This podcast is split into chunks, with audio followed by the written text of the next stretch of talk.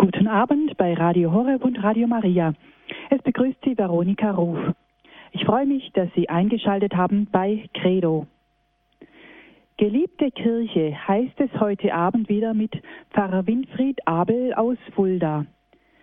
Der fünfte Teil der Sendereihe ist überschrieben mit dem Titel Der Mensch der Kirche. Ja, was ist das für ein Mensch, der zur Kirche gehört? Ist das der treue Kirchgänger? Oder der kritisch Distanzierte, der sich aber doch irgendwie mit der Kirche identifiziert und ihr zumindest noch nicht den Rücken gekehrt hat?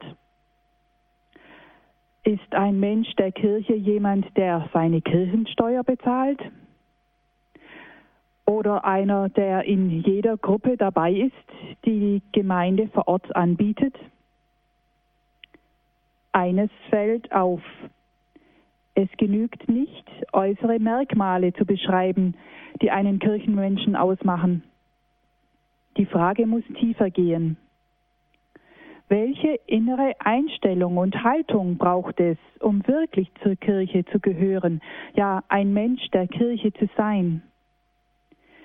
Wie steht ein solcher Mensch zur Vergangenheit der Kirche? Wie verhält er sich zu ihr in der Gegenwart und wie sieht er ihre Zukunft? Freuen wir uns auf Pfarrer Winfried Abel, der uns diese Fragen beantworten wird. Ich darf Sie herzlich begrüßen, Pfarrer Abel. Guten Abend. Ja, guten Abend, Frau Ruf. Pfarrer Abel, ich stelle Sie kurz vor. Sie sind Priester des Bistums Fulda. Sie waren lange in der Gefängnisseelsorge und in einem ökumenischen Zentrum tätig und wurden dann Pfarrer von St. Andreas in Fulda-Neuenberg, wo Sie seit vielen Jahren tätig sind. Sie engagieren sich sehr im Verkündigungsdienst der Kirche und mit einer Fülle geistlicher Vorträge. Auch bei Radio Horeb sind Sie ja oft zu hören. Schön, dass Sie heute wieder bei uns sind. Liebe Hörerinnen und Hörer, gerne bin ich heute Abend wieder mit Ihnen zusammen, um über eines der schönsten Themen nachzudenken, das mich zumindest erfüllt. Es ist das Thema die Kirche. Geliebte Kirche, eine Provokation, das heute noch zu sagen, wo die Kirche so oft geschmäht wird.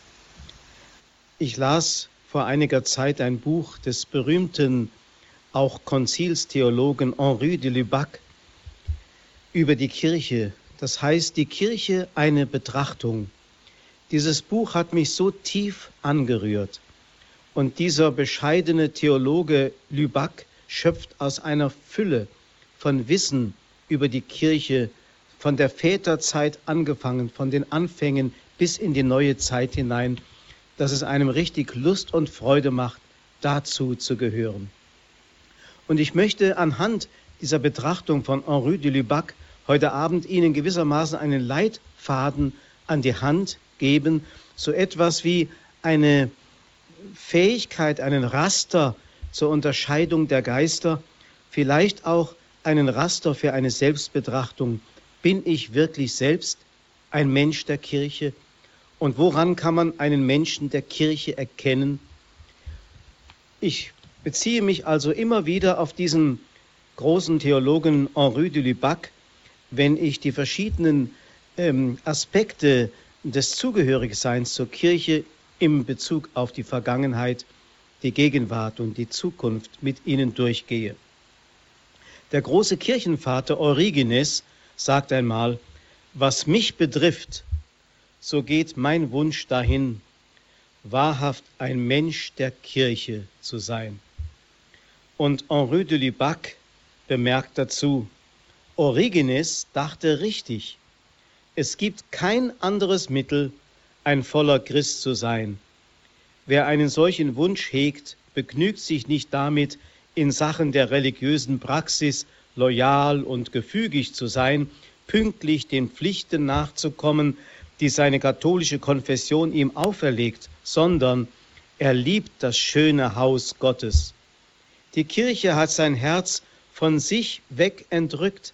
Sie ist sein geistiges Haus, seine geistige Heimat. Sie ist seine Mutter und seine Brüder.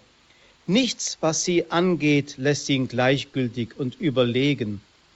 In ihren Grund schlägt er seine Wurzeln, nach ihrem Bild formt er sich, in ihre Erfahrung schmiegt er sich ein, mit ihren Reichtümern fühlt er sich reich, Er hat das Bewusstsein, durch sie, ja durch sie allein, an der Unveränderlichkeit Gottes Anteil zu gewinnen.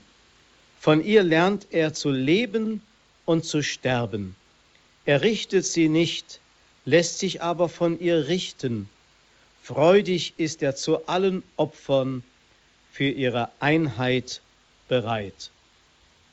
Wenn ich solche Texte lese, dann geht mir das Herz weit auf. Ich spüre, die Kirche ist mehr als eine Organisation, die von Menschen gemacht ist, mehr als irgendein System, ein strukturelles Miteinander von irgendwelchen Individuen, die nach einem bestimmten Gra Programm sich zusammengetan haben. Das alles ist die Kirche, vielleicht am Rande auch, aber die Kirche ist ein lebendiger Organismus, wir haben es ja schon betrachtet. Sie ist die tiefste, tiefste Einwurzelung in Jesus Christus selbst. Ja, sie ist unser besseres Selbst, wenn ich so will. Wer der Kirche schadet, schadet sich selbst. Denn niemand hasst seinen Leib, sagt einmal der heilige Paulus in Bezug auf die Einheit von Mann und Frau in der Ehe. Aber man kann dieses Bild durchaus auch auf die Kirche anwenden.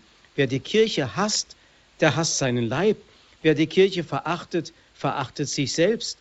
Wer die Kirche verlässt, schneidet sich ab von den Quellen des lebendigen Wassers.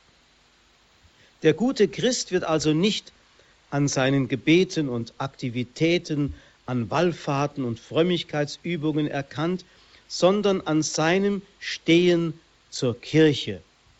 Es gibt ein symptomatisches Bild dafür, das mich immer wieder anregt, es auf die Kirche anzuwenden, nämlich in der Apostelgeschichte des Evangelisten Lukas steht im 27. Kapitel, wie der heilige Paulus auf dem Transport, dem Gefangenentransport nach Rom in einen Seesturm gerät vor Malta.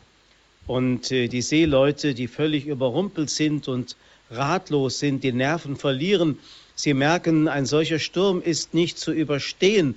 Sie wollen schon die Rettungsboote flott machen und wenigstens ihre eigene Haut retten auf Kosten der Gefangenen, die sie dem Verderben preisgeben wollen.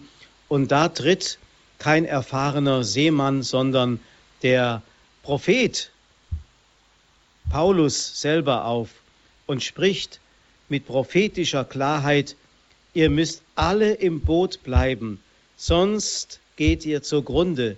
Wer im Boot bleibt, wird gerettet werden, auch wenn das Schiff zerschellt.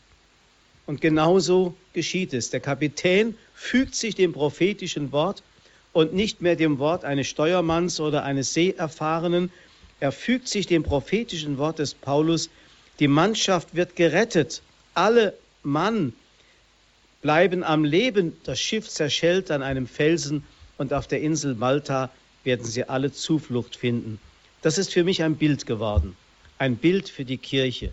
Wir müssen in ihr bleiben, auch wenn die Stürme der Zeit noch so schlimm sind, auch wenn die Kirche manchmal ächzt und stöhnt, auch wenn die Kirche manchmal alt erscheint, als wenn sie dem Untergang geweiht erscheint. Und dennoch, es kommt ja nicht darauf an, wie die äußere Struktur ist, es kommt darauf an, was sie beinhaltet. Sie ist unsinkbar, weil er, der Herr der Kirche, bei ihr ist und bei ihr bleibt bis zum Ende der Zeit. Da brauchen wir keine Angst zu haben. Deswegen ist es das Falscheste, was Menschen immer wieder gemacht haben, nämlich die Kirche zu verlassen und eine neue biblische Gemeinde zu gründen. Und auch in dieser biblischen Gemeinde ist bereits der Keim des Altwerdens und des Verlotterns drin. Und es geht nicht anders. Die erneuernden Kräfte fließen uns allein zu durch die Kirche und in der Kirche. Und deswegen sollen wir in der Kirche stehen und unter diesen drei Dimensionen zur Kirche halten, nämlich in der Liebe zur Vergangenheit, in der Liebe zur Gegenwart und in der Zuversicht auf die Zukunft. Bleiben wir zunächst einmal bei der Liebe zur Vergangenheit der Kirche. Das ist die Liebe zu ihrer Geschichte, die Kirche hat ja nicht nur eine dunkle Geschichte, die hat sie auch, aber sie hat auch eine lichtvolle Geschichte. Sie ist die große Kirche der Heiligen. Ich habe ein zweibändiges heiligen Lexikon. Da ist nach den verschiedenen Jahrhunderten aufgelistet, welche Heilige das jeweilige Jahrhundert hervorgebracht hat. Es ist unglaublich, welch ein, eine lichte Linie von Anfang von den Aposteln durch die Kirche hindurchzieht, ein Strom des Lebens und der Heiligkeit bis auf den heutigen Tag ein ungeheurer Strom von Glaubenserfahrung und Gottes Liebe und Gottes Erkenntnis, die immer stärker wird. Dieser Strom schwillt immer mehr an. Mit jedem Heiligen, der heute in dieser Kirche auftritt, oft ganz im Verborgenen, wächst die Glaubenserfahrung der Kirche und das pulsierende Leben. Und deswegen sind wir mitten hineingenommen in den Strom. Es wäre selbstmörderisch, sich da einfach herausnehmen zu wollen. Also, wenn wir zur Vergangenheit der Kirche stehen, dann fliehen wir nicht in eine illusionäre Vergangenheit. Wir legen uns nicht fest auf irgendeine bestimmte Erscheinungsform der Kirche, wie sie vielleicht im 16. oder im 13. Jahrhundert gewesen ist. Und wir verurteilen auch nicht die heutigen Verhältnisse im Blick auf die Vergangenheit.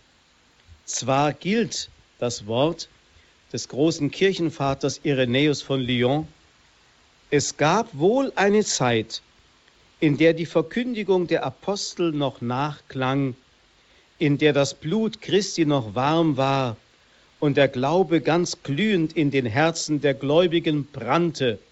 Ja, das war ganz am Anfang der Kirchengeschichte. Aber es gab niemals ein goldenes Zeitalter. Wir dürfen die Kirche insofern nicht in einer bestimmten Zeit glorifizieren. Mir liegt es manchmal nahe, das 13. Jahrhundert in einem hellen Licht zu sehen. Der heilige Franz von Assisi hat damals gelebt, der heilige Dominikus, der heilige Ludwig IX., der große französische König, die heilige Agnes von Prag, der heilige Thomas von Aquin und wie sie alle hießen, die das 13. Jahrhundert erleuchteten aber genau dieses Jahrhundert war auch ein dunkles Jahrhundert. Und wiederum im Blick aus der heutigen Zeit wäre es töricht, von einem finsteren Mittelalter zu sprechen. Ich würde eher von einer äußerst finsteren Neuzeit sprechen wollen im Blick auf die lichtvolle Vergangenheit der Kirche. Und dennoch, wir dürfen sie nicht glorifizieren in einem bestimmten Jahrhundert. Auch unsere Zeit heute hat ihre lichtvollen Momente und den großen Strom der Heiligkeit. Es gab also nie ein goldenes Zeitalter, aber Christus ist immer derselbe, gestern, heute und in Ewigkeit, wie der Hebräerbrief sagt. Und das bedeutet uns doch, dass wir die, die Kirche auch aus dem Blick der heutigen Zeit in ihrer völligen Bejahung, wie sie heute in Erscheinung tritt, auch in der Vergangenheit liebend betrachten sollen. Der Mensch der Kirche. Wer ist der Mensch der Kirche? Er sagt nicht in einem Fort, früher war das nicht so, was da heute ist. Er bezieht sich nicht immer nur auf die Vergangenheit, sondern er bejaht eben auch die Gegenwart. Der Mensch der Kirche appelliert nicht an irgendeinen früheren Stand der Lehrverkündigung, um die heutige Verkündigung etwa zu neutralisieren oder für unwert zu betrachten. Wir können heute nicht mehr mit den Worten predigen, die einst Abraham Sancta Clara, der große Barockprediger, den sich ähm, Schiller für sein, seine Dramen ähm, ausgesucht hat. Ähm, wir können einen solchen Barockprediger nicht nachahmen und seine äh, schwülstigen Predigten heute den Menschen vorsetzen. Wir können nicht, nicht einmal mit den Worten eines Pfarrers von Ars, der die Herzen der Menschen zutiefst angerührt hat mit seinen Predigten. Wir können nicht mit diesen Worten heute mehr die Menschen erschüttern. Wir müssen eine neue Sprache finden, die aber dieselbe Wahrheit beinhaltet, die schon apostolisch ist. Deswegen nennen wir ja auch die Kirche die apostolische Kirche, weil sie immer noch die Wahrheit der Apostel beinhaltet, auch wenn sie in je andere Sprache in neuen Kulturformen zutage treten muss. Der Mensch der Kirche glaubt an das Aggiornamento der Verkündigung. Das heißt, die Verkündigung muss immer in der Sprache der heutigen Zeit geschehen. Obwohl Gott bereits alles Wesentliche offenbart hat, muss die Kirche zu jeder Zeit das Christus-Mysterium zeitgemäß. Aber bitte nicht modisch, aber auch nicht altmodisch verkündigen, sondern zeitgemäß. Das heißt, wir müssen die Fragen unserer Zeit beantworten.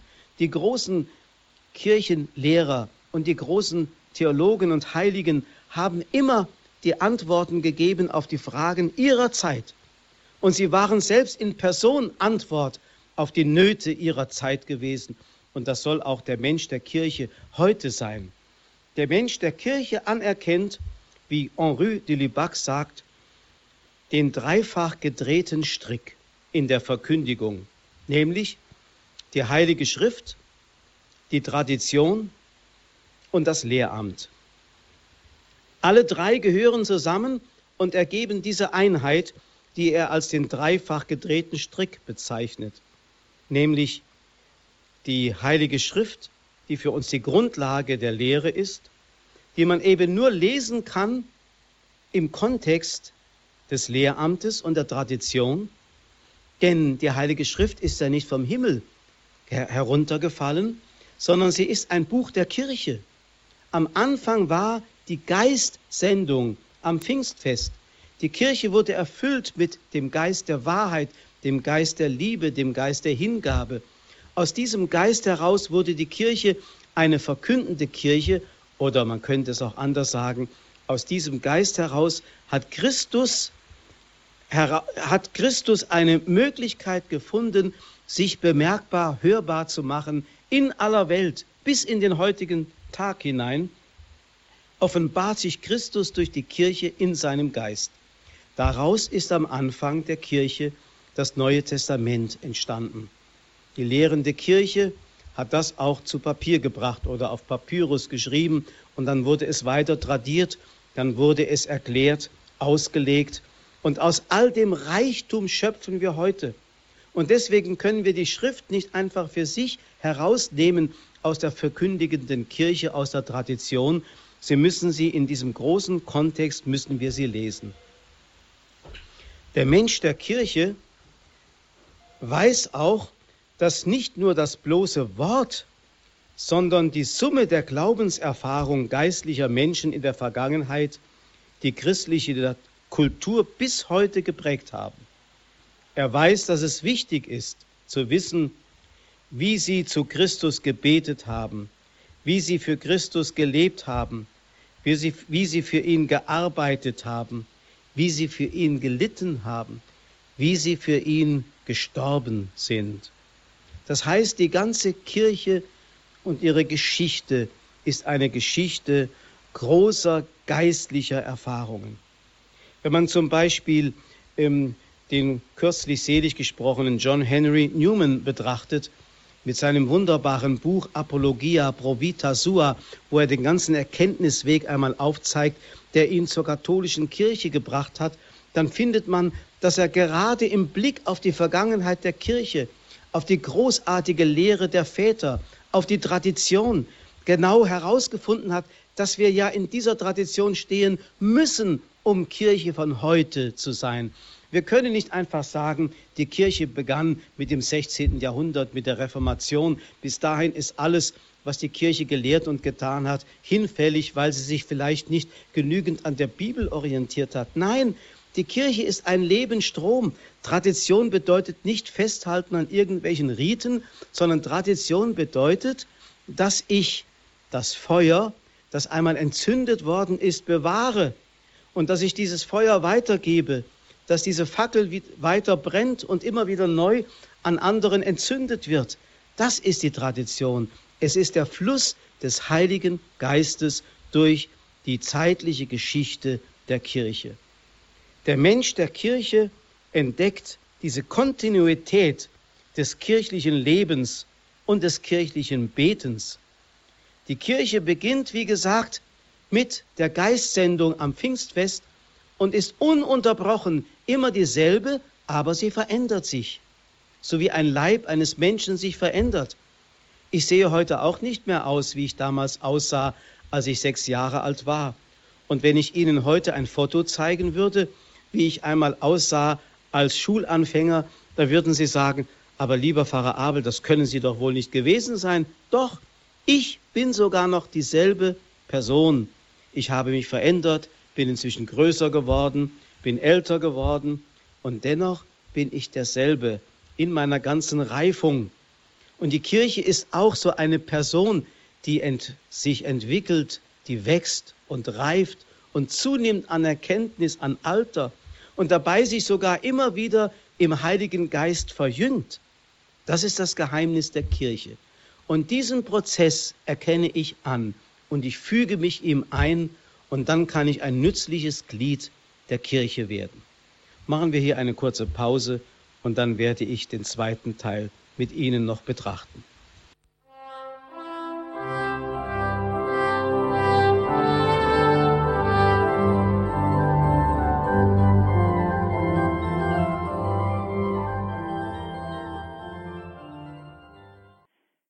eingeschaltet in der Credo-Sendung bei Radio Horeb und Radio Maria. Geliebte Kirche, so heißt unsere Sendereihe. Heute mit dem fünften Teil Der Mensch der Kirche. Wir haben gehört, dass ein Mensch der Kirche eine Liebe auch zur Vergangenheit der Kirche hat. Wir stehen etwa in einem Strom von Heiligen aller Zeiten. Wir haben die Heilige Schrift, die Tradition, das Lehramt, die uns durch die Jahrhunderte die Offenbarung Gottes vermittelt haben. Kirche beginnt nicht erst im 16. Jahrhundert, sie beginnt an Pfingsten. Sie verändert sich durch den Heiligen Geist, bleibt aber doch wesentlich dieselbe. Dies sind ein paar Gedanken von Pfarrer Winfried Abel, den wir jetzt nun weiterhören im zweiten Teil.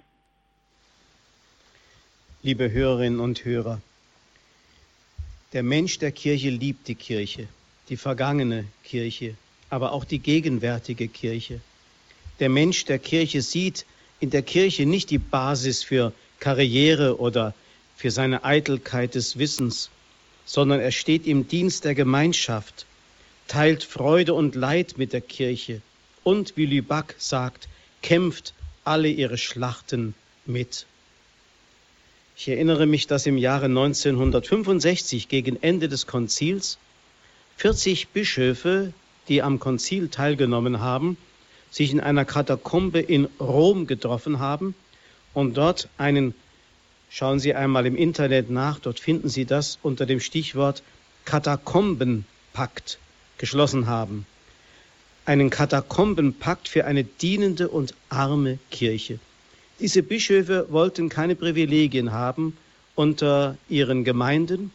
Sie wollten nicht irgendwelche Titel führen, die sie heraushob aus der Gesellschaft, Sie wollten keine Exzellenzen, Eminenzen und Monsignori sein. Sie wollten sich in ihrem Lebensstil angleichen an die Menschen. Sie wollten die Kirche also nicht als eine Basis für ihre Karriere benutzen, sondern eine dienende Kirche sein. Es waren meistens Bischöfe aus der dritten Welt, die sich da zusammenfanden. Ein einziger Bischof aus Deutschland war dabei, ein Weihbischof, der diesen Pakt mitgeschlossen hat. Aber das sind die Menschen der Kirche, die in der Kirche dienen wollen, die den dienenden Christus darstellen wollen für die Welt. Der Mensch der Kirche hat ein waches Gespür für die Interessen Christi und nicht für seine eigenen Interessen. Und auch nicht für die Interessen der Welt. Ich meine jetzt im Sinne eines weltlichen Verständnisses der Welt. Natürlich müssen wir die Welt durchdringen mit der Liebe Christi, mit der Botschaft Christi. Aber die Welt soll uns nicht vereinnahmen. Wir müssen sie sehen mit den Augen Christi, dort, wo irgendwelche Lebenskeime zu wecken sind, wo Menschen gestärkt werden müssen, wo sie gerettet und erlöst werden sollen. Also das ist das Gespür, das der Mensch der Kirche hat. Er fühlt mit dem Herzen Christi für die Welt. Der Mensch der Kirche hat einen unfehlbaren Instinkt für alle geistlichen Gefahren der Kirche. Er erkennt sofort irgendwelche Wölfe, die da im Schafspelz daherkommen, ob die äh, esoterisch äh, sich verhalten, ob die mit irgendeiner Lügenpropaganda daherkommen, ob sie das Wohl der Kirche propagieren mit irgendwelchen neuen ideologischen Formeln, ob sie irgendwelchen Modeströmungen zum Opfer fallen.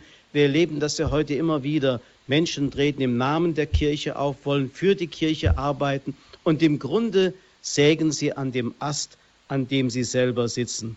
Aber ein Mensch der Kirche hat einen Instinkt, der hört sofort aus der Lehre heraus, ja, das ist falsch oder richtig. Ich erinnere mich vor Jahren, es ist vielleicht schon 30 Jahre her, als der Name Drewermann noch nicht so bekannt war, wie er heute ist, dass ich einmal einen Vortrag von ihm hörte.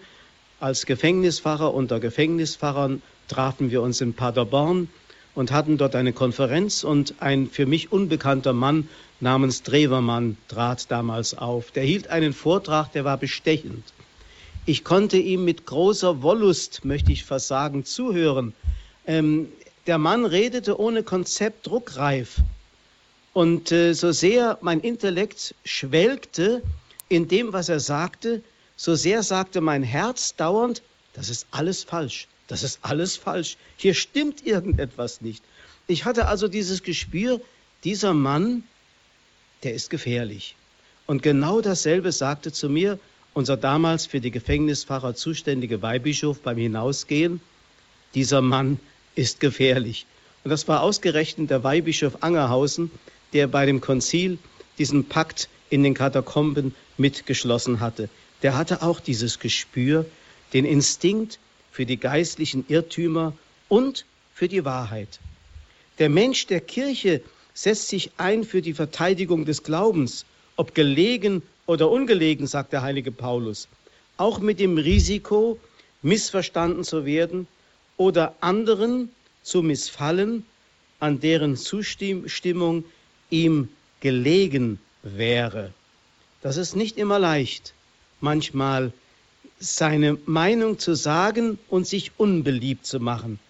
Denken wir daran, dass es eine Zeit gibt zum Reden und eine Zeit gibt zum Schweigen. Im 16. Jahrhundert in England, da gab es zwei Männer, die mit einer klaren Position gegen die Haltung von Heinrich dem Achten, der sich von der Kirche losgelöst hat, aufgestanden sind. Das war der Bischof von Rochester, John Fisher, der durch seine flammenden Predigten die Irrtümer des Königs Heinrich des Achten und sein unsittliches Leben geißelte. Und das war Thomas More, der durch sein Schweigen den König umso mehr anklagte. Beide auf ihre Weise haben damals genau das Richtige getan. Sie haben es hingenommen, nicht nur den Menschen zu missfallen oder gegen den Mainstream, den Strom der Zeit und die Modeströmung ihrer Zeit anzustehen, sondern sie haben es sogar gewagt, dafür ihr Leben hinzugeben. Der Mensch der Kirche hat nämlich Angst, aber nicht vor dem Tod und vor der Verfolgung, sondern Angst der Gewöhnung und der Bequemlichkeit zum Opfer zu fallen. Er möchte also ein lebendiger Christ sein. Und ein Mensch der Kirche wird dabei nicht alt. Ein Mensch der Kirche bleibt dabei immer jung, weil er eben, wie gesagt, nicht der Gewöhnung zum Opfer fällt. Der Mensch der Kirche klammert sich nicht ängstlich an das Erbe der Vergangenheit, sondern er weiß, die Kirche ist wie ein Baum, der heute blühen und Frucht tragen will, aber seine Wurzeln in der Vergangenheit hat. Er ist beständig am Wachsen, bringt jedes Jahr neue Zweige und Triebe hervor. Er kann nicht petrifiziert äh, immer derselbe bleiben, versteinert sozusagen. Manche wollen die Kirche petrifizieren, versteinern, in irgendeiner Unbeweglichkeitsgestalt eines Jahrhunderts belassen. Nein, die Kirche ist ein Baum, der immer wieder neue Blüten und Früchte treibt. Er bleibt flexibel. Und der Mensch der Kirche nimmt diese Flexibilität an als seine Haltung. Immer ist er sprungbereit, sich auf Neues einzulassen, so wie der Geist es ihm eingibt, aber immer in der Verwurzelung in diesem Ganzen, dem, dem man im Bild des Baumes betrachten kann. So ist also die Kirche, wenn man so will, in einer gewissen Weise progressiv, indem sie sich verändern muss. Und sie ist auch konservativ, weil sie diese Verwurzelung braucht. Wir nennen sie die apostolische Kirche. Sie beharrt in dem Glauben der Apostel und von dort, eben vom Heiligen Geist erfüllt, bringt sie immer wieder neue Früchte hervor. Der Mensch der Kirche urteilt nicht mit Härte und Verachtung. Er verneint nicht, er kritisiert nicht dauernd. Er sieht nicht nur einfach das Negative. Es gibt Menschen, die können sich nur im Negativen aufhalten. Wenn Sie über die Kirche schreiben, schreiben Sie immer nur über die negativen Auswirkungen dessen, was in einzelnen Pfarreien sich ereignet. Es gibt so viel Gutes, es gibt so viel Schönes. Das gilt es zunächst einmal hervorzuheben. Denn der Mensch der Kirche weiß, die Kirche ist das Ja Gottes zu uns Menschen, das Ja Gottes zur Welt. Sie stellt diese Bejahung dar, so wie Christus in seiner Person die Bejahung Gottes war zur ganzen Welt, auch zur sündigen Welt. Er hat nicht die Sünde bejaht, aber die Sünder geliebt, unendlich geliebt und hat sie angenommen. Und das soll die Kirche auch tun. Die Sünde hassen, den Sünder lieben. Wichtig ist also, jede Kritik der Ablehnung muss die Kehrseite einer größeren Bejahung sein. So sagt einmal Lüback. Jede Kritik der Ablehnung, die Kehrseite einer größeren Bejahung. Ich erinnere mich, dass ich einmal jemandem abgelehnt habe, ihn kirchlich zu trauen. Er war zunächst davon tief betroffen und zum Teil auch verletzt. Aber er hat dann gespürt, dass ich es gut gemeint habe und zwei Jahre später als seine Frau, die ich hätte trauen sollen, ihn verlassen hat und der dann einen Lebenspartner fand, der wirklich von Gott ihm zugedacht war, da hat dieser Mensch es mir gedankt, dass dieses Nein im Sinne eines größeren Ja gesprochen war, denn ich habe diesen Menschen eben nicht verneint, sondern wirklich bejaht. Der Mensch der Kirche bemüht sich, dass nicht langsam eine allgemeine Idee das Übergewicht über die Person Jesu Christi gewinnt. Das heißt, der Mensch der Kirche bemüht sich, dass unser Glaubensgeheimnis nicht verkommt zu irgendeiner Ideologie. Man könnte sagen, das Geheimnis der Kirche ist ein Geheimnis der Beziehung, einer Beziehung von Herz zu Herz, des Herzens des Menschen zum Herzen Gottes. Das ist das Geheimnis der Kirche. Es ist ein bräutliches Geheimnis. Christus, der Bräutigam, vermählt sich mit seiner Braut. Und deswegen darf die Kirche nicht zu einer Idee, zu irgendeiner Sachlichkeit verkommen. Es geht nicht um die Sache Jesu, es geht um seine Person. Der Mensch der Kirche misstraut allen Übertreibungen. Er lässt sich nicht auf Polarisierungen ein, ob rechts oder links, ob progressiv oder konservativ, Kirche von unten, Kirche von oben. Er geht nicht auf irgendwelche Intrigen ein und pflegt keinen Klickengeist, sondern voll Dankbarkeit begrüßt er jede sinnvolle Initiative, die Gründung jeder Gemeinschaft, die wieder neues Leben der Kirche einhaucht, jede neue Form geistlichen Lebens. Und es ist wunderbar, wie wir erleben können, in der Kirche gibt es Dinge, die absterben vielleicht sogar absterben müssen, dafür aber Dinge, die wieder neu aufblühen und gerade dafür offen sein und sich freuen können, auch an der Kirche von heute, die so viel Wunderbares hervorbringt. Das ist, was den Menschen der Kirche ausmacht. Der Mensch der Kirche stellt sein Ich nicht als fleischgewordene Norm der Rechtgläubigkeit hin. Darum verbittert er nicht, wenn Streit unvermeidbar ist oder Meinungsverschiedenheiten auftreten.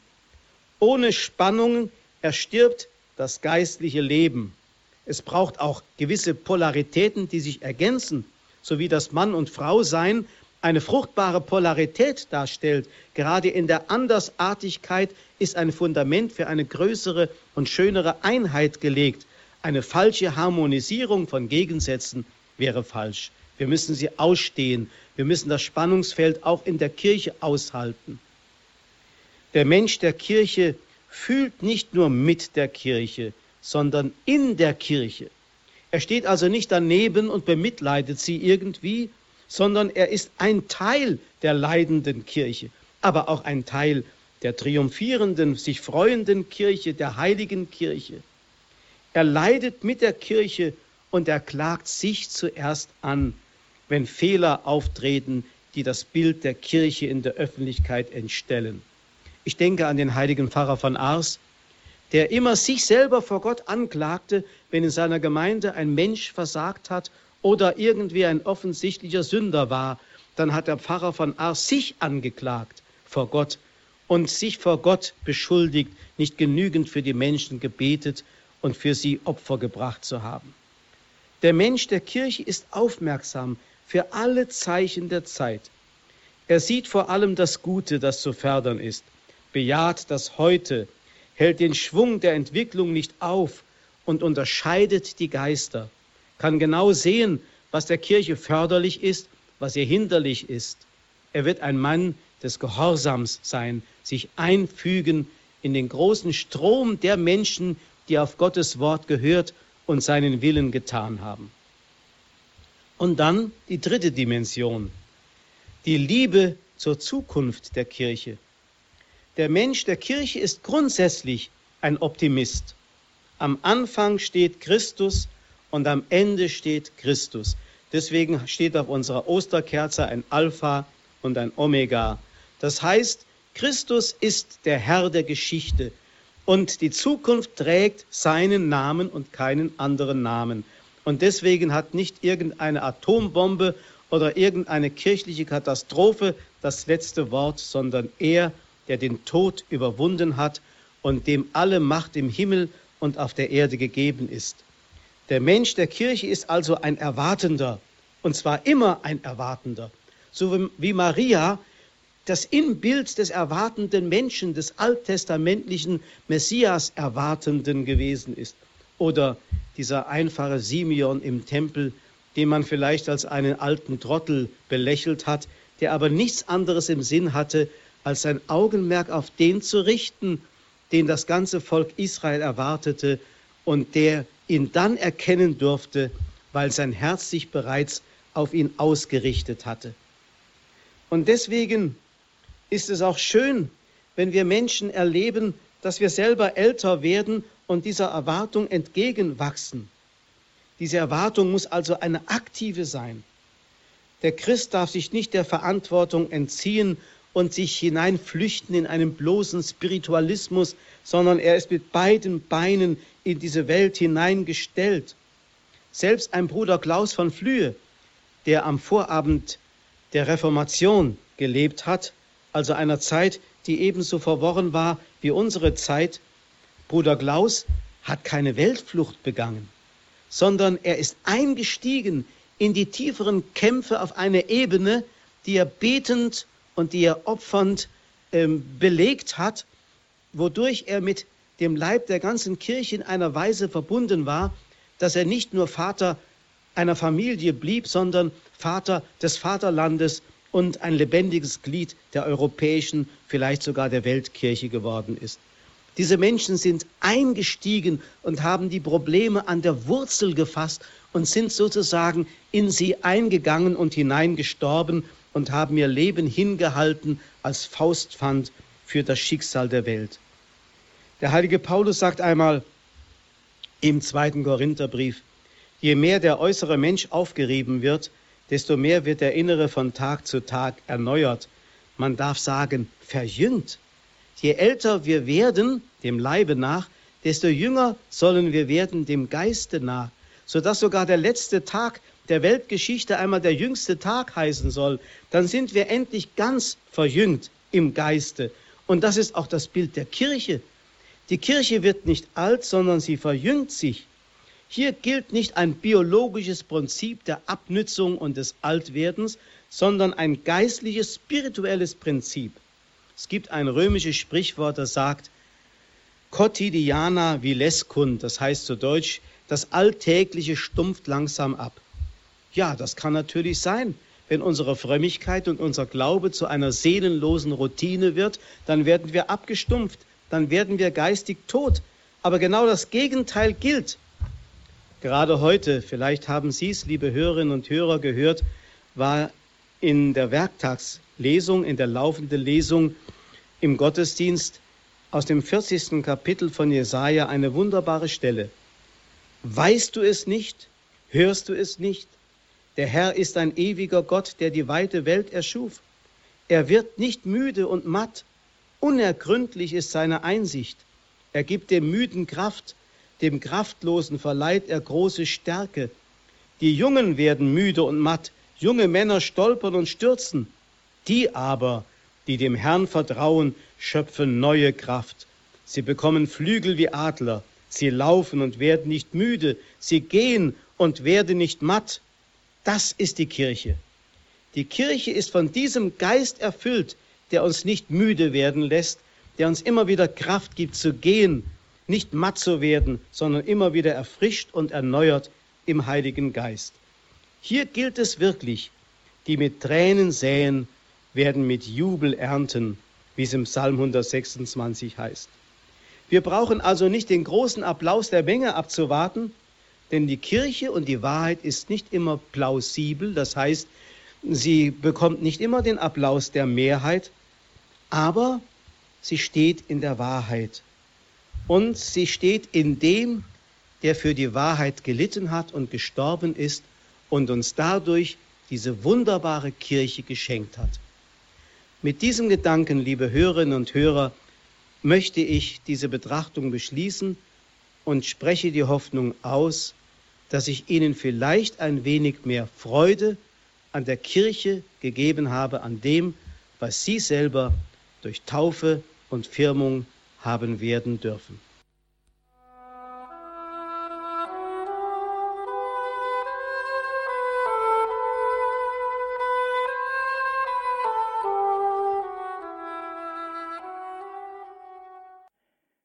Sie hören Radio Horeb und Radio Maria in der Credo-Sendung. Wir haben heute das Thema Der Mensch der Kirche. Es ist der fünfte Teil unserer Sendereihe Geliebte Kirche mit Pfarrer Winfried Abel aus Fulda. Vielen Dank, Pfarrer Abel, für Ihren Vortrag. Ich möchte auch gleich das Gespräch jetzt eröffnen. Und zwar möchte ich auf einen Begriff eingehen, den Sie im Prinzip ja schon umschrieben haben in Ihrem Vortrag, den das Zweite Vatikanische Konzil verwendet hat, nämlich den Glaubenssinn der Gläubigen. Ich zitiere da die dogmatische Konstitution über die Kirche. Da steht, Christus erfüllt bis zur Vollendung, bis zur vollen Offenbarung der Herrlichkeit sein prophetisches Amt, nicht nur durch die Hierarchie, die seinem Namen und in seiner Vollmacht lehrt, sondern auch durch die Laien. Sie bestellt er deshalb zu Zeugen und rüstet sie mit dem Glaubenssinn und der Gnade des Wortes aus. Soweit dieses Zitat. Dieser Glaubenssinn, das ist so eine vom Heiligen Geist geschenkte Befähigung, so Glaubenswahrheiten zu erkennen und festzuhalten. Kann man dann sagen, dass ein Mensch der Kirche diesen Glaubenssinn der Gläubigen hat? Oder können Sie dazu uns noch etwas sagen? Glaubenssinn kann man wahrscheinlich genau dasselbe sagen wie auch äh, zu dem Gewissen des Menschen. Das Gewissen ist eine Fähigkeit, ähm, handlungsfähig zu werden für das Gute, mhm. ohne dass man immer gleich eine kirchenamtliche Erklärung dazu hat. Aber das Gewissen muss immer wieder sich schulen, eben an der Verkündigung der Kirche und an den Geboten Gottes, so dass es von sich aus losgetrennt davon nicht existieren kann. Und das gilt auch für den Glaubenssinn der Kirche, des Laien zum Beispiel oder auch des Priesters. Der Priester muss auch einen Glaubenssinn haben und äh, der Laie, also der Getaufte. Das heißt, er muss immer wieder versuchen, sich ähm, zu, schulen zu lassen, sich äh, anzupassen an die Lehre der Kirche, an die Wahrheit. Und dann ist er auch in der Lage, mit der Zeit diese Sensibilität zu entfalten, in bestimmten Situationen, wo er kein Buch zur Hand und kein Lehramt äh, äh, befragen kann, dann in solchen Situationen genau zu erkennen mit der Erkenntnisgabe des Heiligen Geistes, was wahr und was falsch ist zum Beispiel. Das kommt wohl dann vor allem raus, gerade so bei diesen geistlichen Gefahren, die Sie genannt haben, oder? Wenn, wie Sie äh, uns schön dieses Beispiel äh, geschildert haben mit äh, der Geschichte mit Trevermann, oder, oder, es gibt ja andere Beispiele auch, dass man so diesen, diesen unfehlbaren Instinkt hat für das, was ja. richtig ist und was falsch ist, was man im Herzen spürt. Man kann es jetzt vielleicht nicht direkt sagen gleich, aber, aber man, man spürt es innerlich. Ja, also mir hat einmal eine Person ein Buch zum Überprüfen gegeben, das über Johannes den 23. geschrieben war. Und als ich die ersten zwei Seiten gelesen hatte, konnte ich das Buch beiseite legen, weil ich einfach feststellte, das ist nicht die Sprache der Kirche. Und es stellte sich heraus, es war ein freimaurerisches Buch, das mhm. versucht hat, den Leser auf eine Spur zu bringen, dass der Papst selbst Freimaurer gewesen sei und man ohne weiteres eben dieser Bewegung beitreten könne. Mhm. Sehr primitiv gemacht, aber ein Mensch, der ein bisschen Gespür hat für die Wahrheit, merkt sofort, dass da ein Wolf im Schafspelz daherkommt. Mhm. mhm. Das hängt vielleicht auch dann zusammen mit diesem, mm, ja, ähm, wieder ein Begriff der Theologie, Sentiricum Ecclesia, also mit der Kirche fühlen, dass man so eine aktive innere, auch vom Gefühl her äh, getragene Solidarisierung mit der Kirche hat. Auch ein Gespür für das, was die Kirche braucht. Oder kann man das jetzt nicht in einen Topf werfen? Ja, doch, das würde ich genauso sehen. Denn wissen Sie, es ist doch so, wir stehen ja nicht neben der Kirche und haben Sympathie mit der Kirche oder Empathie oder weiß Gott was, sondern wir sind ein Teil der Kirche. Das heißt, etwas von dem, was die ganze Kirche durchströmt, durchströmt auch mein ganzes Wesen, sodass ich also teilhabe eben auch an diesem Gespür für die Wahrheit, die die Kirche hat.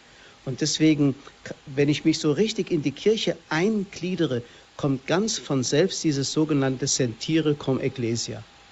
Mhm. Pfarrer Abel, noch einmal zurück mit der Kirche fühlen. Das schlägt bei manchem um in ein gegen die Kirche fühlen.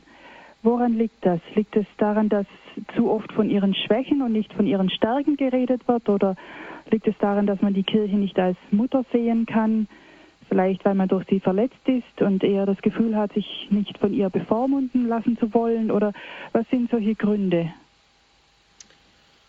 Da gibt es sicherlich vielfältige Gründe. Bei Menschen zum Beispiel, die die Kirche wirklich nur so kennen als etwas, was man angleichen muss an soziale Verhältnisse, an bestimmte Strukturen, die in der Öffentlichkeit gefunden werden, Demokrat, Demokratie, demokratische Strukturen oder ähnliches. Bei solchen Menschen kommt natürlich dann der Gedanke auf, die Kirche müsse ähnlich durchstrukturiert werden, wie das in einem Staat ist. Da müssen Mehrheitsverhältnisse geschaffen werden. Dann gibt es solche, die das Wort Hierarchie nicht mehr verstehen, weil sie immer meinen, das sei ein von oben nach unten Regieren von einem Monarchen, der Papst heißt und der dann über seine Kardinäle und seine Helfeshelfer nach unten regiert. Das Wort Hierarchie wird nicht mehr verstanden als etwas, was von Gott kommt, aus einer heiligen Ordnung, aus einem heiligen Ursprung heraus sodass der Papst quasi, wenn man es genau bedenkt, äh, sich als unterste Spitze einer Pyramide versteht und nicht als oberste Spitze, sondern als der, der am meisten gehorsam sein muss. Das wird heute nicht mehr begriffen. Der Papst wird oft in einer ganz falschen Weise dargestellt als ein Despot. Oder denken Sie an dieses Bild vom Panzerkardinal, damals mhm. Ratzinger und so. Das sind so Bilder, Klischees von der Kirche, dann kommt natürlich die sündige Kirche dazu mit ihrer Vergangenheit, mit den Hexenverbrennungen und weiß Gott.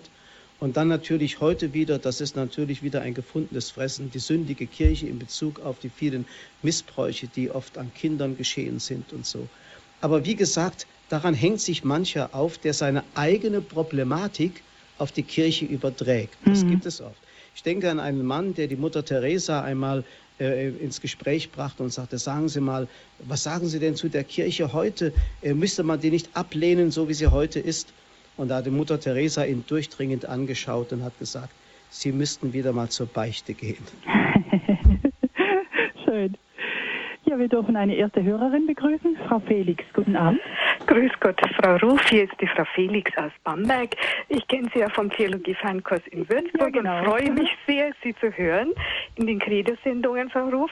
Und Herr Pfarrer Abel, also ganz herzlichen Dank für Ihren wunderbaren Vortrag zum Lobpreis, sage ich jetzt mal, für unsere Kirche, die ja heutzutage oft durch Negativschlagzeilen äh, ja, bekannter wird, sage ich jetzt mal. Auch das benutzt Gott, denke ich. Und äh, wie jetzt auch die Mutter Teresa zitiert worden ist, wir haben allen Grund, in unserer Kirche auch unser Selbstbild als Menschen anzuschauen. Und wir leiden ja an vielen Dingen, auch in der Kirche und an der Kirche. Und das habe ich neulich mal gelesen in einem Sprichwort, äh, macht uns Christen ja aus, dass wir nicht nur am Welt, also am Weltleiden teilnehmen, sondern am Leiden Christi, das ja in seinem Antlitz auch als Haupt der Kirche sich widerspiegelt. Jetzt habe ich eine Frage, Frau Ruf. Sie haben vorhin gemeint, die, der Anfang der Kirche war äh, das Pfingstfest. Und das ist eine Frage, die mich schon länger beschäftigt. Meines Erachtens auch im Hochgebet, glaube ich, hat Pfarrer Abel beten wir auch, beziehungsweise der Priester natürlich, ähm, dass das Herz Jesu oder die Öffnung äh, äh, der Seite Jesu am Kreuz auch der Beginn der Kirche ist. Kann ich da kurz also eine Erläuterung von Ihnen hören? Vielen ja, Dank. Pfarrer Abel, die Frage gebe ich an Sie weiter. danke. Ja, danke. Und damit ist Frau Ruf aus dem Schneider sozusagen. ja, es gibt ja nun Kirchenväter, die geben der Kirche ein viel größeres Alter. Die sagen, die Kirche begann bereits mit der Erschaffung der Welt, sagen sie sodass also alles im Grunde schon auf dieses hinzielte, was in der Menschwerdung Christi sich dann ereignet hat. Denn auch die Geburt Christi in Bethlehem hat etwas mit Kirchewerdung zu tun. Die geöffnete Seite Jesu hat etwas noch Besonderes an sich, nämlich ähm, die, die, das Blut und das Wasser, das aus der Seite Christi fließt, hat reinigende und versöhnende Kraft. Hier geht man also davon aus, dass die Kirche ja auch ein Sakrament der Heilung sein soll für die Welt. Es geht also nicht nur darum, dass hier die heilige Kirche unter uns Menschen ersteht, sondern eine heilende und heiligende Kirche. Aber wie gesagt, die Urgestalt der Kirche ist bereits am Anfang der Schöpfung da, findet in Christus ihre Kristallisation und von Christus her im Heiligen Geist wird sie dann dieser Organismus, der den fortlebenden Christus bildet, in den vielen Gliedern der Kirche, die wiederum für die ganze Welt gesetzt sind, sodass heilende, heiligende Kräfte die ganze Welt durchziehen können und sie alle zum Reich Gottes umgestalten. So muss man das in etwa sehen. Ja, vielleicht darf ich da gerade das nochmal aufgreifen, was wir vorher besprochen haben, so gegen diese Kirche fühlen. Es gibt ja Gefühle, die so ganz tief sitzen, die Verletzungen. Äh, wie kann denn jemand, der äh, sich von der Kirche verletzt fühlt und auch so dieses, diese äh, innere Ablehnung in sich spürt, wie kann der in eine positive Gefühlslage gegenüber der Kirche kommen? Vielleicht sollte man einem solchen Menschen zu vermitteln versuchen dass bei allem Groll gegen die Kirche doch die Quellen des Lebens durch sie allein garantiert werden können. Die Quellen des Lebens.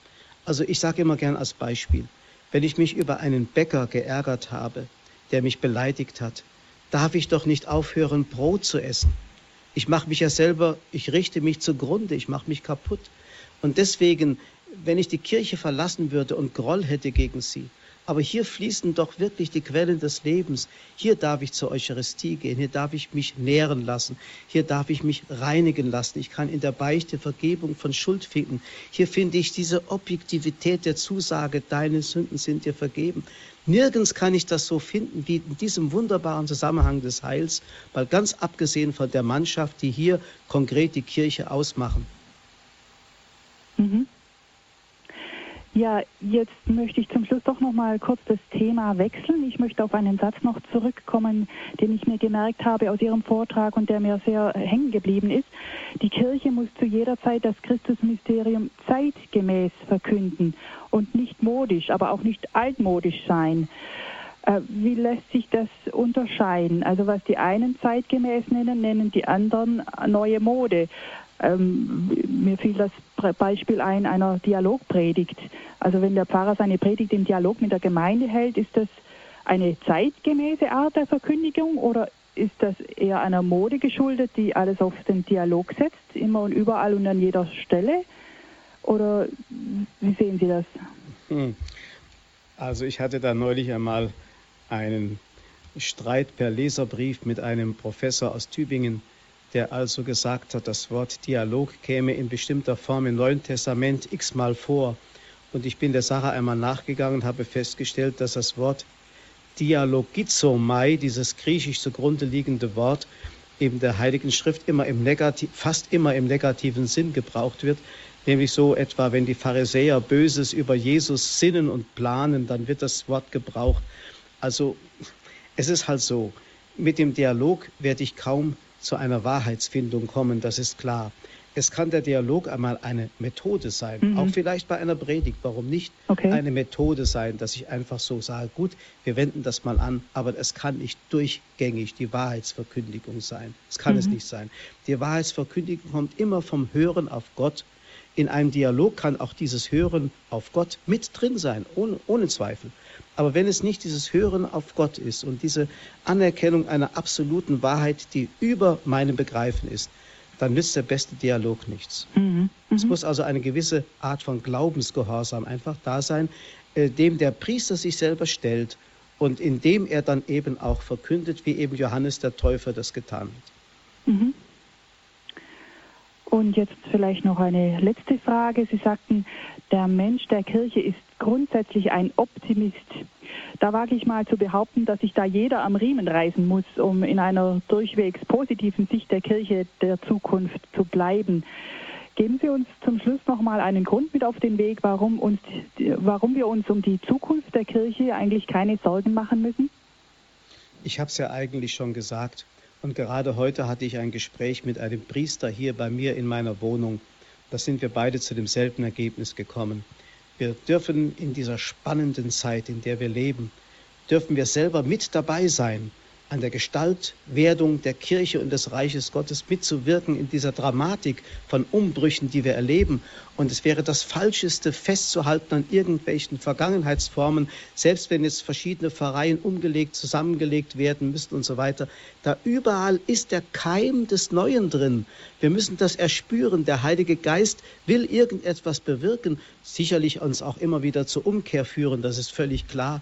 Aber wir müssen es wirklich so sehen, das, was wir erleben an Wehen, sind Geburtswehen.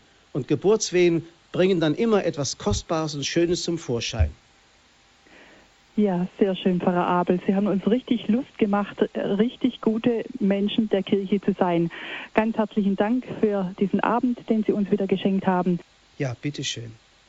Auf die Fürsprache der heiligen Gottesmutter Maria, deren hohes Fest wir morgen feiern dürfen auf die Fürsprache des heiligen Ambrosius, dessen Fest wir heute feiern dürften, aller Engel und Heiligen, segne euch der Herr. Er mache euch zu lebendigen Gliedern seines Leibes und zu Segenspendern für diese Welt. Und so segne, behüte und bewahre euch in seiner Gnade der allmächtige und gütige Gott, der Vater, der Sohn und der Heilige Geist. Amen.